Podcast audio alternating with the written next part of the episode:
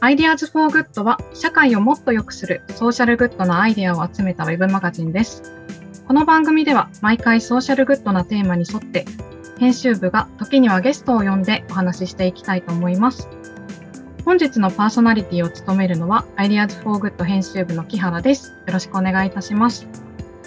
早速本日のゲストをお呼びしましょう。アメリカのタイム誌で世界で最も快適と評されたシューズメーカー Allbirds にてマーケティング本部長を務める箕輪光弘さんです。よろしくお願いいたします。よろしくお願いします。よろしくお願いします。ちょっと軽く自己紹介をお願いしてもよろしいでしょうか。はい、あのオールバーズのマーケティングを担当している箕輪と申します。えー、オールバーズは2016年サンフランシスコで産声を上げた、まあ、スタートアップから徐々に大きくなっている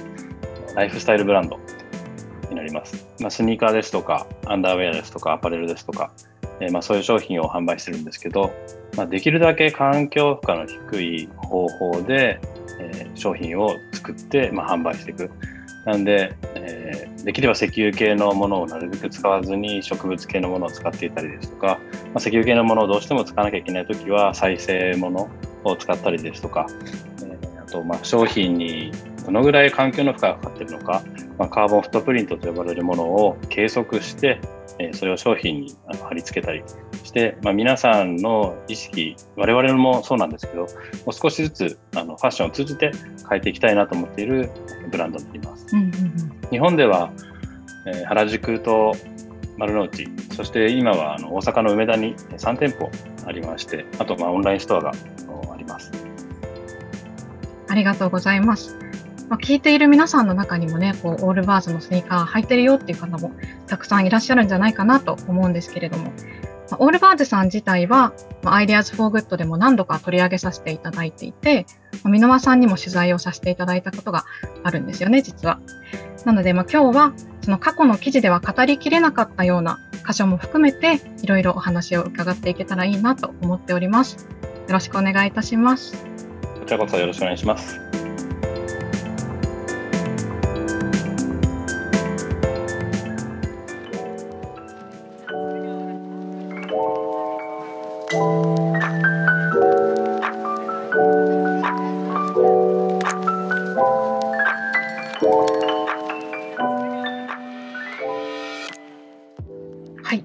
では、早速なんですけれども、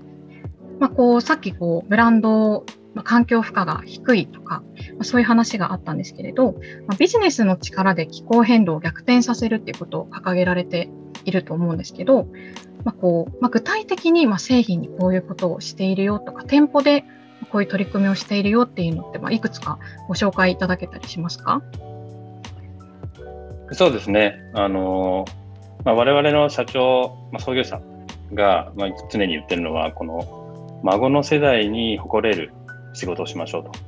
なんで、息子や娘だけじゃなくて、まあ、その次の世代、まあ、その次の次の世代に対して、我々が何を残せるかというのを非常にあの考えています。えーまあ、具体的には、えー、植物系のなるべく素材を開発し、それを商品に使って、えー、自分たちだけで使うのではなく、それをまあオープンソースにして、いろんな方々が使ってもらえるようにします。まあ、例えばですけど、えー、シューズのスニーカーですとかの靴底は基本的には EVA という素材を昔からよく使われてるんですけど、どうしても石油からできるんですよね。でそうすると作るときにも、まあ、地球にダメージを与えますし、えーまあ、それをなるべくか、えー、負荷が低いような形にするために、サトウキビで作られるものを開発しました。えー、それをブラジルのベラスケムという会社と一緒に3年ぐらいかけて開発したんですけど、まあ、それが非常にあの大変だったんですが、やっぱりサトウキビを生成する際に光合成をが起きます。なんで、サトウキビが育つときには二酸化炭素を吸収して酸素を吐き出してますよね。で、それを、えー、我々がシューズを作るときにはどうしてもあの二酸化炭素を排出しています。それをオフセットするような形で、うん、えー、作られてるんですけど、なので、このサトウキビからできた、えー、靴底に関しては、カーボンネガティブといいまして、えー、まあ、環境負荷が非常に低い、えー、ものになっています。で、これを、え皆さんに使っていただきましょうということで、えまあ、レシピを公開してます。なので、うん、えー、我々のブランドだけじゃなくて、他のブランドの方々も使えるような仕組みになっております。まあ、これがまあ一つの商品に対する一例ですけれど、うん、もう一つは、あの、先ほどタイム誌の話をいただきましたけど、えー、我々のシューズ、えー、結構ウールを使ってるんですよね。これ、ニュージーランド産のメリノウールになります。で、ウールは、えーまあ、ウールの羊さんの毛をお借りして、まあ、それを商品にあの入れてるんですけど、まあ、どうしても羊が生育する際に、えー、メタンガスですとかを排出します。で、これはどうしても減らないので、まあ、だとしたらどういうことができるんだろうということを考えたときに、まあ、羊が育つために必要な草、でその草を育むための土、その土を豊かにすることによって、より CO2 を地中に閉じ込めることができます。えー、パタゴニアさんとかもよくやってますけれど、まあ、再生型農業という形で、えー、その羊が出してしまうメタンガスをどうしてもあの吸収できないので、その分土を通じて吸収していこうという、まあ、農業にもすごい最近力をあの入れています。まあ、そのようなその商品に対する取り組みが、まあ、主に、えーまあ、いろんなイノベーションが起きてるんじゃないかなというところに対して、うん、かなり積極的に活動をしています。うんうんうんうんなるほど。なんかこう、そうですね、いろいろ活動をされている中で、すごく私自身が印象的だなと思っているのが、先ほどオープンソースにしてっていう話がありましたけれど、こう競合とかそういうこと関係なく手を取り合って気候変動にこう立ち向かっていくっていうことをされているブランドなのかなと思っていて特にこう印象的というかだったのが、アディダスさんとコラボレーションして、あの低炭素のスニーカーを発売されたっていうこともあったと思うんですね。なんかこう、それについてこう、どういう形でコラボレーションが始まったよとか、それをちょっと伺ってもよろしいでしょうか？はい。我々の創業者の一人、ティム・ブラウンさんという方がいまして、これはあのニュージーランドの元サッカーの副キャプテンまでやってる方で、えー、ニュージーランドサッカーよりラグビーのがあの有名ですけれど、あのサッカーもね、2010年のワールドカップの時に28年ぶりにニュージーランドが出場しました。まあ、その時のあの出場の立役者になっている、えー、彼が一人の創業者なんですけれど、えー、もともまあ、日本でいうと、かなり有名な人なんで、まあ、本田選手みたいな感じですかね、ニュージーランドでいうと。まあ、その方が、まあ、独立して起業起業して、あのオールバーズにあのの創業になってるんですけど、まあ、彼のそのネットワークでもともとアディダスの方とご知り合いで、で、その方が今、アメリカの方の経営陣に入ってるんですけど、まあ、そのティムさんと、えー、アディダスの方が、まあ、2人でお話しして、やっぱりこの大きい地球環境の問題は、手を取り合って、みんなで解決していかなきゃいけない問題であると。えー、まあ、SDGs でいうと一番大事なのは僕17番のパートナーシップだと思ってるんですけれど、うん、やっぱり一社だけで、一個人だけではどうしても立ち向かえない問題を、えー、他の異なる環境で育った方々、異なる環境の文化の方々が、まあ、一緒に手を取り合って、新しい正解をあの見つけに行こうというので、このパートナーシップが始まりました。うん、なんで、まあ、普通に考えると、ね、同じ競合のに位置するんですけど、まあ、競合でなく協業していきましょうと。で、これはお互いに持ってる知識ですとか、リソースですとか、いろんなものをこうさらけ出して、で、お互いのいいところを取って、で、最もカーボンフットプリントの低いパフォーマンスのシューズを出しましょうというのでこう立ち上がったプロジェクトで、えー、2022年の4月には新しいシューズが出てくるんですけれど、うん、このパフォーマンスシューズっていうのはすごい大事で、っぱりアスリートも使えるような、えー、本格的なシューズで、さらに環境に対して非常に負荷の低いシューズを出すというのが非常に大事だと思っています。特に、まあ、ランニングですとか、この回ランニングのシューズなんですけれど、やっぱランニングっていうのは非常にこう自然に近しいところにいますよね。うん、えー、高温多湿の状態でマラソンを行うと、やっぱ命の危険もありますし、まあ、このようなあの、まあ、気候変動がどんどんどんどん進んでいってしまうと、アスリートたちも活動が制限されていってしまうと思います。まあ、それをなるべく逆転させるために、アスリートの方々もパフォーマンスを出せるようなシューズを開発して、えー、販売にこぎつけました。まあ、これがパートナーシップの流れと発売までに至る経緯になります。うん、うん、うん、なるほど。すごくこう、パートナーシップ大事だっていうことは分かりつつも、世の中にはやはりその売り上げがこう拮抗してしまうとか負けてしまうんじゃないかみたいな気持ちでどうしてもその手を取り合うということに対してこう前向きに動けなかったりとか動こうと思ってもうまくこう踏み出せなかったりっていう方もいらっしゃるんじゃないかなと思うんですけれどそこに対して何かこうアドバイスというかですねなんかどういうふうに競合を捉えていけばいいのかこれから。っていうようなところっていかがでしょうか？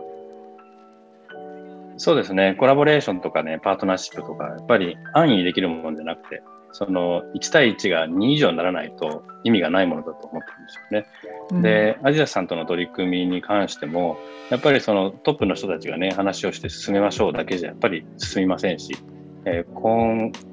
まあ、確固たる本質をついたどういうふうな形で結んであのパートナーシップを進めていこうかというところのまあ議論がしっかりされて、えー、アクションに進んでいきます。でもちろんねあの企業文化も違いますし住んでる人たちも違いますし、いろんなところでねこうフリクションが起きるんですけれどやっぱりこの大きい問題を解決していこうという強い意志と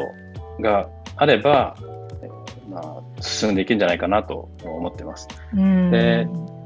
パートナーシップはそのねアディダスとオールバーズみたいな大きい会社同士がこう話すっていうのと、まあ、本当にもっとあの草の根のパートナーシップみたいなのもあると思うんですけれどやっぱりこの SDGs に対してみんながこう一つまとまって動いていこうという世の中なんで比較的あのこういう分野に関してはあの門を叩くと皆さんお話を聞いてくれたり何かしましょうっていうふうになってきた風潮を感じています。うん、で特にまあ僕もキャリア上いろいろなんだろうなあの本社にいて戦略を考えたりとかあのコンペティターマップとかを作ってますけど実際にあの、まあ、我々のようなねスポーツとかファッションのブランドでやってるテナントさんでは、まあ、ユニクロさんがあって、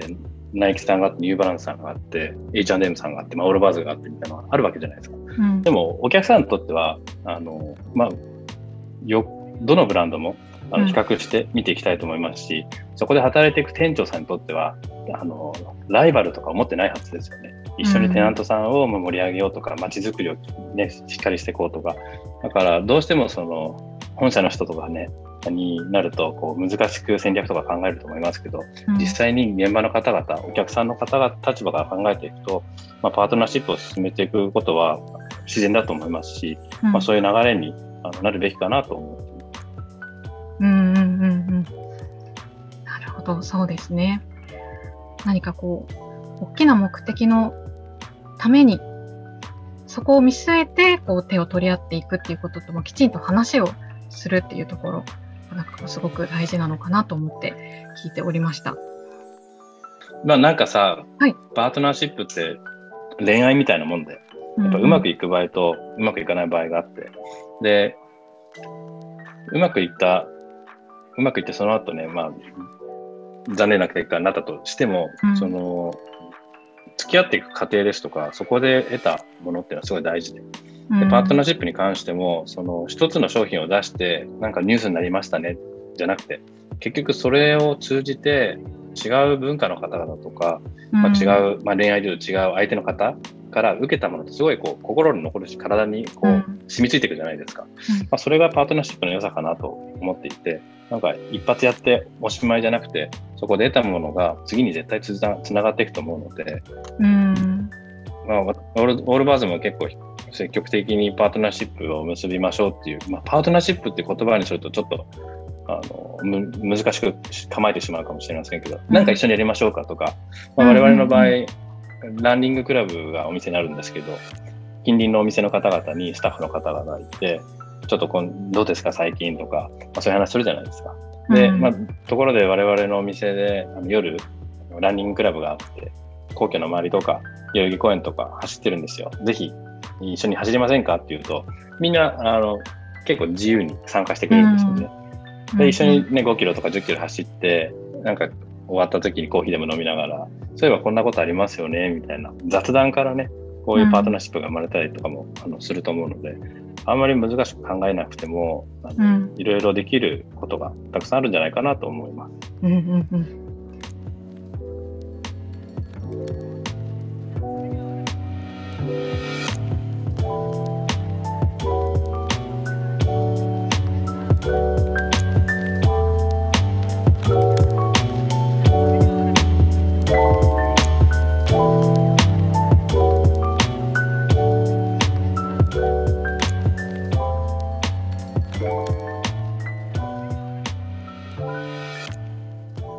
さっきのあのパートナーシップのお話と、まあ、オープンソースの話で、まあ、ちょっとなんかこう質感が違うのかなって私の中では思っているんですけれど、まあこう、パートナーシップって、まあ、手を取り合って、まあ、どっちも協力して動いて絶対にプラスが出てくるっていうような、出てくるというか、まあ、出すぞっていう気持ちのもとにやっていくものだと思うんですけれど、こうオープンソース化するっていうことって、もうどうぞ自由に使ってくださいっていうふうに、なんかこう、まあ、自分たちが得てきたものを、まあ、無防備に公開するというか、なんかこう、そこからプラスが出てくるっていう保証はないっていうんですかね。なんかこう、すごくなんかこう、さ、寂しい見方になっちゃうかもしれないけれど、まあ、その場で出てくることはないのかなっていうふうに思うので、まあ、結構なんか、いろんな会社さんがやるかっていうとちょっとためらっちゃうところなのかなっていうふうに思うんですけれど、オープンソース化することに対して、まあ、ためらいだったりとか、なんかこう、それやるの本当にやるのみたいな声とかって社内であったりしなかったんですか？あそうですね。あの、オールバズが生まれた場所が、まあ、サンフランシスコ。えー、これはシリコンバレーの非常に近くになりますよね。なんで、やっぱりインターネットの成り立ちとか考えてみると、もともと軍事用のネットワークだったものを、まあ、開いて、で、それによって、まあ、Yahoo さんとか Google さんとか Facebook さんとか、まあ、今で言うとね、そういう大きい会社がありますけれど、うん、えー、それだけじゃなくて、いろんな方々がこのネットワークを使って、えーまあ、ビジネスをしたり、コミュニケーションをしたり、えー、してこう発達していったのが、このまあ20年間ぐらいあのあると思うんですけれど、うん、まあ、それと一緒で、やっぱ開かれた世の中にすることによって、いろんな方々がいろんな知見をそこに持っていってくれて、うん、で、結果的にまあ需要が増えて、でそうすると結局研究開発機も増えてきますし、もともとすごい高いサービスでインターネットでやったものとか、今ほとんどタダでなんか見れたりとか、タダで調べられたりとかするわけじゃないですか。うん、それはやっぱこの20年間かけていろんな方々がこう開発して使って、で、結果的にコストを安くしてっていうところの、まあ、努力があのあったと思うので、まあ、我々の開発した素材についても、やっぱりオールバーズなんて、靴のブランドで言うと、もう本当にちっちゃいシェアですから、まあ、そこで秘伝のレシピみたいに、これは我々のものですっていうふうにやるよりも、皆さんにオープンに使っていただいて、で、結果的にそれが、あの、まあ、世の中を変えるようなあの産業になっていければ、やっぱりオールバーズにとっては最終的にはメリットがありますし、うん、まあ、社内に対しの中で反対意見があったかっていうのは、詳しくはわからないですけれど、うん、まあ、聞いたことはないですね。ああ、なるほど。そうなんですね。何かこう、お話を伺っていると、なんかこう、私たちの範囲がすごく広いのかなっていう感じがしてきました。なんていうか、こう、まあ、私たちっていうと結構閉じた世界ができてしまうというか、まあ、私とま会社の仲間とか、それぐらいの範囲だったりとかするかなって思うんですけれど、なんかオールバーズさんの今までの話を聞いてると、隣にいる人もなんか私たちの仲間だし、その隣にいる人たちも仲間というか、なんかこう最終的にこう、みんながつながってて、なんかみんなでいい方向に行けたらいいよね、みたいな、そういう雰囲気をすごく感じましたね。そうです まあそういうところもありますよね。ただ、あのまあ実際にはね、えー、今月の売り上げどのぐらい出しますかとか、うん、えー、こういう方々のためにこういう商品出しましょうかとか、しっかりそのね、まあ、ビジネスがこうサステインしていかないと、ちゃんと継続していけませんから、うん、まあ、そういうこともしっかり考えつつ、やっぱり世の中に対してどうやってこう透明性を持って、まあ、企業としてのあの説明責任を果たしながら、こう良くしていこうかというところが、まあ、一つそのブランドの根幹にありますし、うん、おそらくこの Ideas for Good さんのポッドキャストを聞かれているのお客様は、やっぱそういう意識が非常に高い方が多いと思うんですよね。で、時々あの新入社員の面接したいんですけど、就職したいんですけどって方と面接したりとかするんですけど、うん、やっぱり最近の若い方、全部とは限らないかもしれませんけど、やっぱ自分がどうやってその企業のを通じて社会に貢献できるかということをよく考えている方々が、まあ、僕みたいなおじさんの世代に比べて多いんじゃないかなって感じてます。うんですから、まあ、こういうことをすることによって、やっぱいい人が集まってくるんですよね、世界中から。うんまあ、それは本当に企業が存続するために、成長していくために非常に大事なことで、やうんっぱり物じゃなくて、人が集まって、その人が世の中を変えていくというところを、すごい最近、特に若い方と接しながらあの感じています。うんありがとうございます。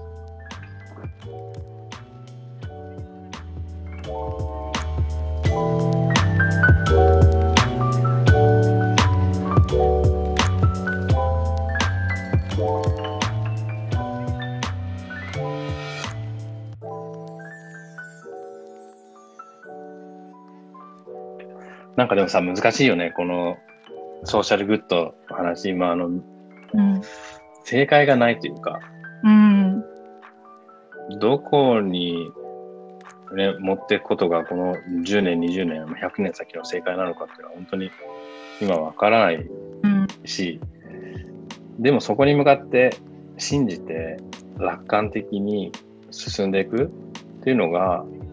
まあ、個人単位でもコミュニティ単位でも、まあ、企業の単位でも大切だなと思ってますし、やっぱうん Ideas for Good さんで掲載されてるあの記事とか本当によく読んでますし、そうするとすごいヒントをもらえたり、やっぱり心が清らかになったり、え、こんなことだな、すごいアイデアだなってね、思う方々、世界中にいるじゃないですか。うんなんかこう、世の中も捨てたもんじゃないなっていうのをいつも記事を読ませていただいて、勇気を与えていただいてます。ありがとうございます。でもなんかその言葉だけでなんか頑張れるというか、私自身もね、結構、そもそもこの会社に入る前とか就活生の時とかは、うん。ね、こう、あ、なんか人間って使い捨てられちゃうんだなとか、まあ、経済が回ればいいんだなとか、なんかこう、まあ、そういうふうにこう思ってすごい悲しんでしまっていたタイプだったので、なんかこう、こうしてオールバーズさんだったり、なんか本当にいい思いを持って動いてる大人がいるっていうことを知ること、うん、知って、知るっていうことがなんか結構いい方向に向かうためになんか必要な一歩というか、なのかなって私も思ったりはしています。うん、そうですよね。こう、知ることからアクションがやっぱり生まれますし、うん、まあ、私だって車、ガソリンの車乗ってるし、うん、で、時々ペットボトルのドリンクも飲むし、まあ、ちょっとずつ、その、昔は全然そんなこと考えずに、普通に乗ってましたけど、うん。やっぱりだんだん、こう、いろんな情報を知って、やっぱり個人のアクションをしなきゃいけないなっていうふうな、あの、気づきも変わってきて、まあ、ここ本当、3年ぐらいから、劇的に自分の中の考え方も変わってきたし、うん、でも仙人みたいなし生活してるわけじゃないし、うん。ちょうどいい、うん、ちょうどいいサステナブル？みたいなのを今はあの見つけてアクションして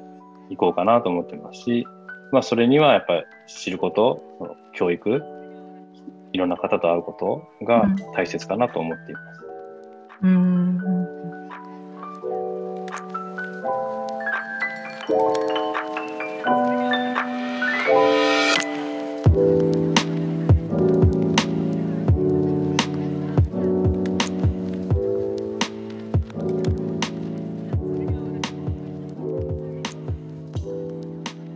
じゃあ、そうですね。次はちょっと、コミュニケーションっていうところについて聞いていきたいんですけれども、えっと、このコロナ禍で、去年の6月ですかね、に、あの、新しく丸の内にも店舗を出されたりとかしたと思うんですけれど、こう、まあ今、まあ、店舗がどんどん閉じられていっていたりとか、まあオフィスもね、もうお家で働けばいいかっていうようななっているところで、まあこう、あえてこう、店舗を出された理由っていうのは、どういうところにあるんでしょうか？そうですね、世界的に見ても、シューズをオンラインで買う敷居が日本はすごい高いと思ってて、うん。やっぱりヨーロッパの人、アメリカの人たちはもっと結構簡単にシューズを買ったりオンラインでするんですよね。えーまあ我々の靴はあー靴だけじゃないんですけど、商品は30日間、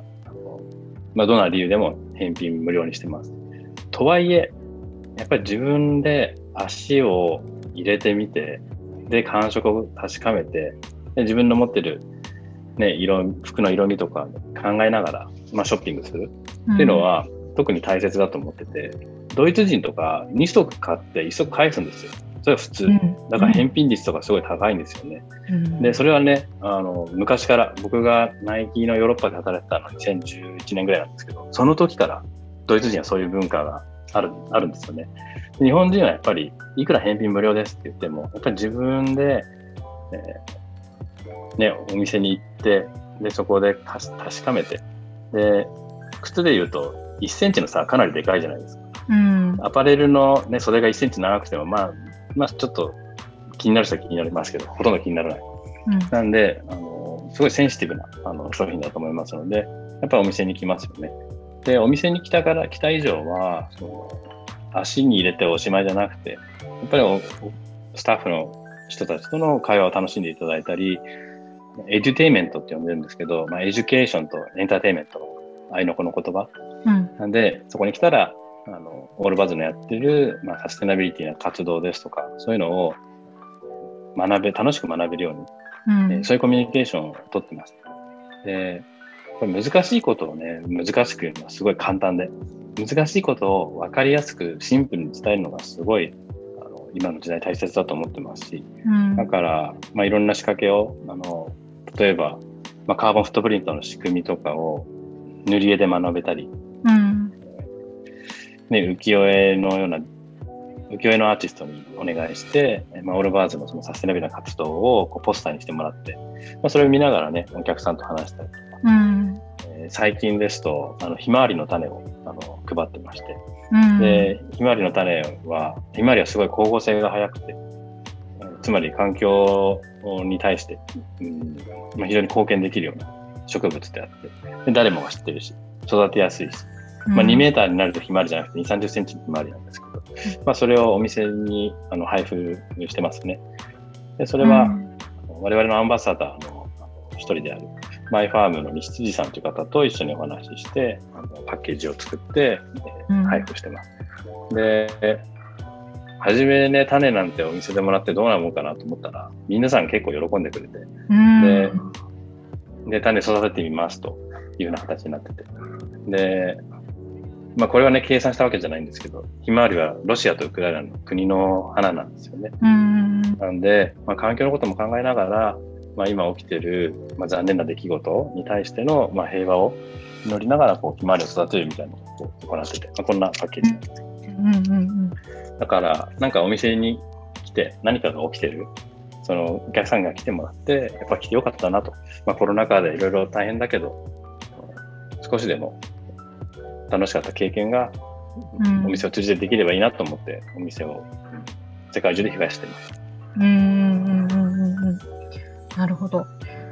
こう、お店に来て学べるとかっていうところで言うと、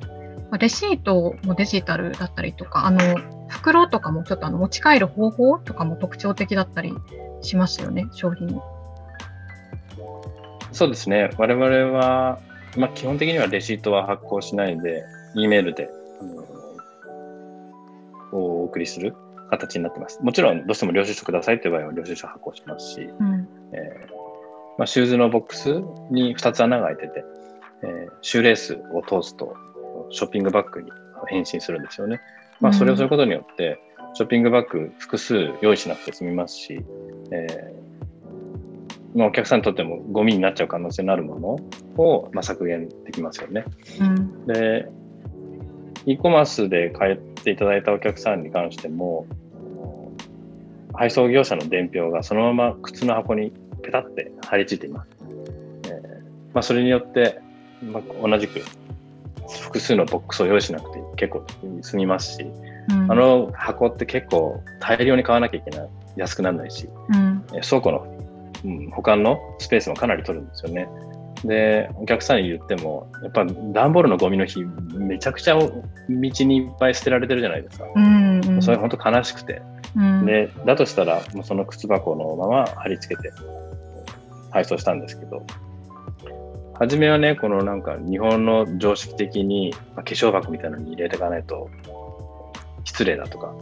盗難の恐れがあるとか、えー、そういうことを言われる方がいっぱいいた。僕もそうだったんですけど、うんうん、実際にやってみたら全くクレームがないし、うん、お客さんにとっては逆に、あこんなふうにそあの届けてきましたってあの、ソーシャルメディアとかで逆に紹介していただけますし、なんか今まで常識だと思ってたことをやっぱり変えていかないと、この20年、30年、うん、我々が直面する問題を少しずつでも解決していかなきゃいけない、そのちっちゃいアクションかなと思っています。うんうんうん。なんかこう、それまで考えてなくても、例えばこう袋がないとかなると、これはどういうことなんだろう、どういう意味があってやってるんだろうっていうふうに考えたりしますし、なんかそういう意味でもこう店舗に行ってでこれって何だろうって思ったりとかそれをこう店員さんと話せるっていうのはすごくいいなっていうふうに思いました。そうですね。ありがとうございます。ぜひ来てください。はい。ありがとうございます。ひまわりの種をもらいに来てください。そうですね。ぜひぜひでなんか10年ぐらい前にね、そのオランダに住んでたんですけど、やっぱオランダはこうサーキュラーエコノミーとかサステナビリティとかそういうのにすごいこう昔からね、敏感な人がいっぱい多かったと思うんですけれど、例えばスーパーとか野菜量り売りなんですよ。うん、で、自分で測って袋に入れて、で、その値段を入力してピピってやるとシールが出てくるんですけど、うん、昔はお八百屋さんとか、ね、今でもそういう感じで売ってるじゃないですか。うん、なんかスーパーに行くとすごいいきなりパッケージに入ってて、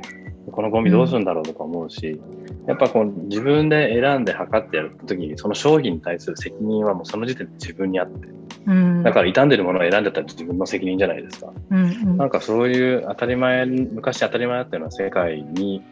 で、いいところは、どんどんどんどん取り取り入れていきたいなって、今でも思っています。うん、なるほど。なんかこう、そこで言うと、ちょっとこう、日本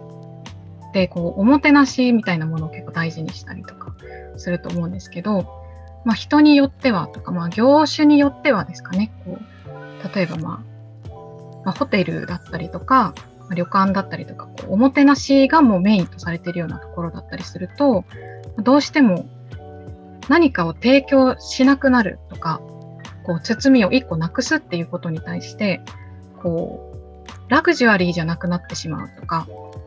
なんて言うんだろうな、こう、おもてなしができなくなってしまうんじゃないか、みたいなところもあると思うんですけど、この、なんていうのかな、そぎ落としていくっていうことと、その、ま、おもてなしの関係というか、について、こう、箕輪さんご自身がどう捉えられているのかなっていうのがすごく気になりました。これはね、本当に難しいものだと思う。あの、うん、やっぱり、まあ、ある意味、外国の方にとって過剰だと思ってるサービスが日本の良さだったりするわけじゃないですか。うん、やっぱり日本の方々の多く、特にサービス業にいる方は、本当に細かいところにあのケアしますし、自分たちの業務と関係ないことに対しても、あのちゃんと真心を持って接してくれてる。やっぱり オランダとか行くと、その人の業務に関係ないと、It's not possible っていつも言われるんですよ。1日50回ぐらい言われるぐらい、It's not possible って言われるんですよ。うん、やっぱり日本の方々は、あの本当に優しくて。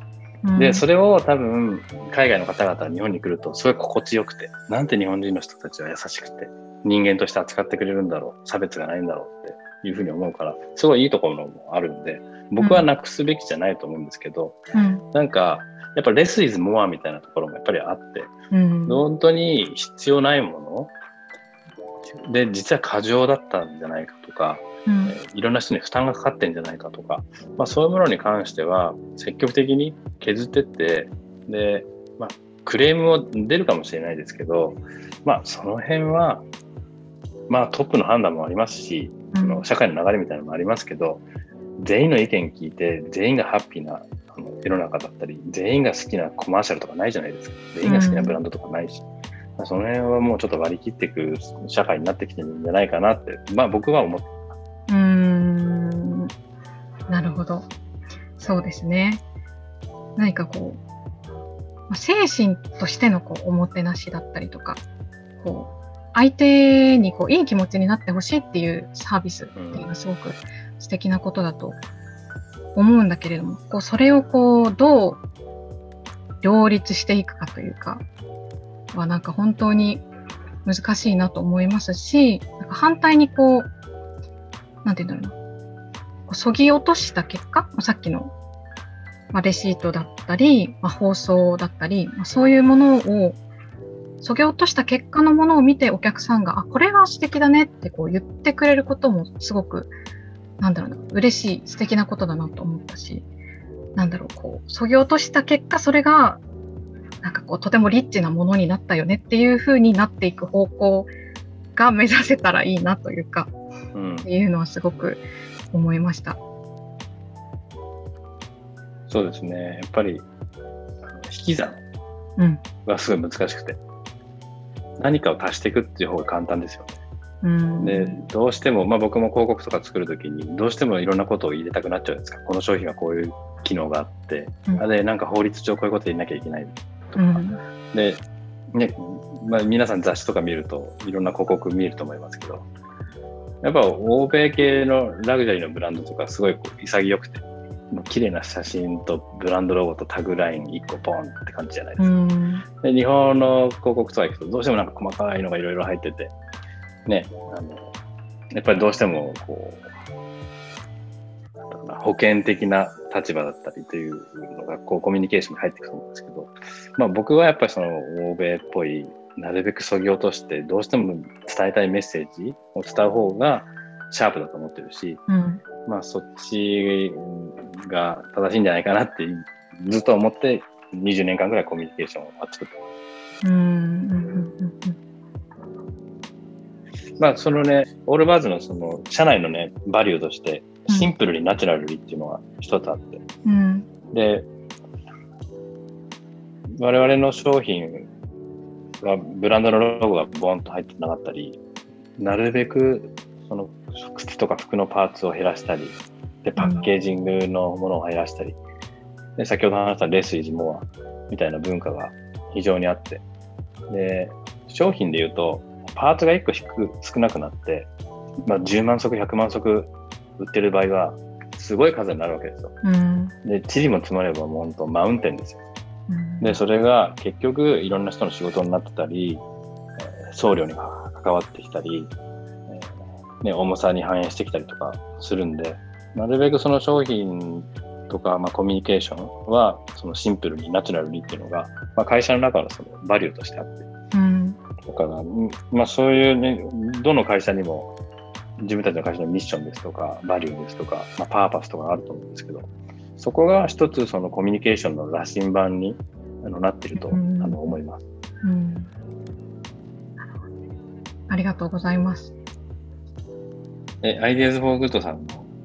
ミッションとかパーパスとか作ってます？あ、 IDEAS FOR GOOD は、えっと、まあ、 IDEAS FOR GOOD だけとかじゃなくて、あの会社全体のものなんですけど、うん、 Publishing Better Future っていうものがあって、うん、で、こう、例えば、まあ、記事の公開ボタンを押したりとか、なんかこう、一つ一つの行為の先に、まあ、それを読んだ人がこう、の未来がちょっと良くなったりだとか、なんかこう、そういう機会を自分たちは持ってるんだよっていうのを忘れないようにしようねっていうのを常々思っていて、そうですね。だからこう、自分が記事を書いてる時も、記事の先にこう誰かがいるというか、そういうところはかなりこう意識してみんなやっています。それめっちゃ素敵だと思う。ありがとうございます。ね、そういう言葉があると、その、ね、北極星みたいなもんだから、うん、そこに向かって自分たちをが、ね、作ってるものに対して、正しいのか正しくないのかっていうのを判断できるし、最後はその言葉がね、あの決め台詞になれるし、だからやっぱり会社のミッションとか、そのバリューとか、パーパスとか、最近よくありますけど、その言葉は本当に大事だと思います。うんうんうんうんそうですね。で、その言葉はね、変わっていいと思う。あ、変わっていいと思う。なるほど。うん。やっぱ時代のね、流れによって変わるし、うん。江戸時代から創業してましてね、老舗のブランドさんとか、うんもうずっと同じ言葉使ってるところもあるかもしれないけど、変わってるはずだし、うん。やっぱり社会の流れとか、文明の利器とか、お客さんとかの行動変容によって、それは変わっていくもんだと思うけど、それは言葉の使い方が変わってるだけで、やっぱり会社としてのその存在意義とか、ブランドとしてのあり方とか、そういうところはあの不変なものじゃないかなと思う。うんうんうんうんうん。そうですね。確かに、なんか私たちも一回、文言が変わったんですけど、ミッションの。でもなんかそこに根付いているものとか見据えていることとか、私たちが読んだ人の人生にいい影響を及ぼしたいなっていうこととかは全く変わってなかったし、だからこそなんだろう、変わった言葉にも違和感なく受け入れられたというか、っていうところはあったので、そうですね。なんかこう、本当に染みついていることというか、自分たちの気持ちとリンクしたミッションっていうのがすごく大事なんだろうなっていうのは今思いました。ね、世の中のそのソーシャルグッドに対する動きも、ねそういうふうに自分のアクションと体にね、こう染みついて腹落ちする形になっていくのが、あの、徐々に必要になってると思うし、やっぱどうしてもね、2000、まあ、SDGs のね、17個の色別のチャートにこう合わせていこうとすると、どうしてもそこに保護、あの、差分が出てきちゃうし、やっぱり自分の中でこう、新しいことを、新しい世の中を作るために何ができるかみたいのが、しっかり見えてくると、あの SDGs の17個のロゴに合わせる必要なく、うん。新しい自分の中のこうバリューが出てくるんじゃないかなって。うん。なるほど。そうですね。なんか、それで思い出しました。こう、会社の中で、SDGs がこう、スタンプラリーみたいになっちゃ嫌だよねっていうのはすごく言っていて、なんかこう、そこにこう、これをまあクリアしなきゃいけないミッションみたいになるんじゃなくて、何かこういうふうにしたいって言ってやっていった結果、これがクリアされていたとか、そういう順番であらねばならないというか、っていうのをすごく思い出しました。いや本当スタンプラリーみたいにね、使われてる感じするし、うん。やっぱりなんだろう。例えばね、あの17個のロゴが胸にプリントされてる T シャツ売ってたら買わないでしょ。でもその中にある本質にあるものだったり、それをうまくこう変換するして、その17個の中のことをこうターゲット、コミュニケーションしてくれた T シャツだったらみんな買うわけだし、うん。ね。Less is more って T シャツ着てる人見たことあるけど、の SDGs の17個のロゴの T シャツで歩いてる人、イベント会社の人以外見たことない。そうですね。うん。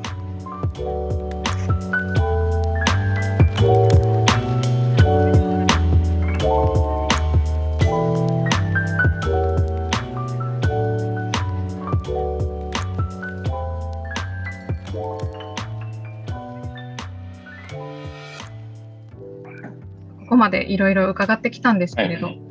まあ、ちょっとまあ今後というか、まあこれから未来でこういうことをやってみたいなとか、こういうことを実現したいなっていうなんか夢とかってありますか？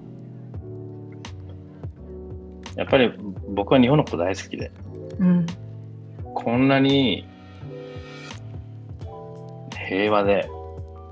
皆さんに愛があって、自然が豊かで、食べ物が美味しくて、空気も美味しくて、で、まあお求めやすい値段でランチが食べれる。まあこんな国なかなかないと思ってるんですよね。で、だからこそ、この日本がその世界のためにどういう役割を果たしていけるか、で世界の人たちにどうやってアピールできるかっていうのは常にあの考えていて、で具体的に何をしたいかっていうのは、あのまあ、特にないんですけど、うん。自分が活動している内容を日本の良さを世界の人たちにこう届けたいなっていう気持ちはいつも持っています。うんうんうんうんうん。なるほど。まあ、個人的な夢は船買いたい。船ですか？やっぱり海の上すごい気持ちよくて、うんずっと泳いでらんないけど、船だったらいけるんで、うんうんうんいつかヨットで寄ってほしいなと思ってます。いいですね。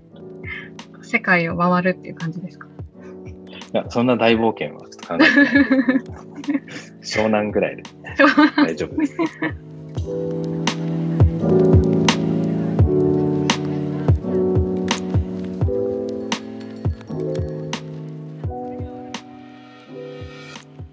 じゃあちょっと夢を伺ったとところでこう最後にですねこうリスナーの皆さんに何か一言メッセージをいただけますでしょうか？あの今まで話を聞いていただいてあのありがとうございました。オールバズは、まあ、サステナブルな、まあ、ライフスタイルブランドということで、人々の生活、そして地球を少しでも良くしたいと思ってあの活動しています。で、ですけど正解がなくて、で正解だと思ってるところを、まあ、楽観的に見つけようと思ってます。で、これ自分の行動でもそういうふうにしてるんですけど、やっぱりこの不確定な時代をどうやって生きていくかっていうのを正解がないから、だからこそ、Ideas for Good さんのように、いろんな世界中からいいソーシャルグッドを自分たちの知識にして、いいところをアクションに変えていくっていうのがすごい大事だと思ってます。そのワンオブゼムにオールバーズが選んでいただいたことで皆さん聞いていただいたことをすごくあの嬉しく思います。ありがとうございました。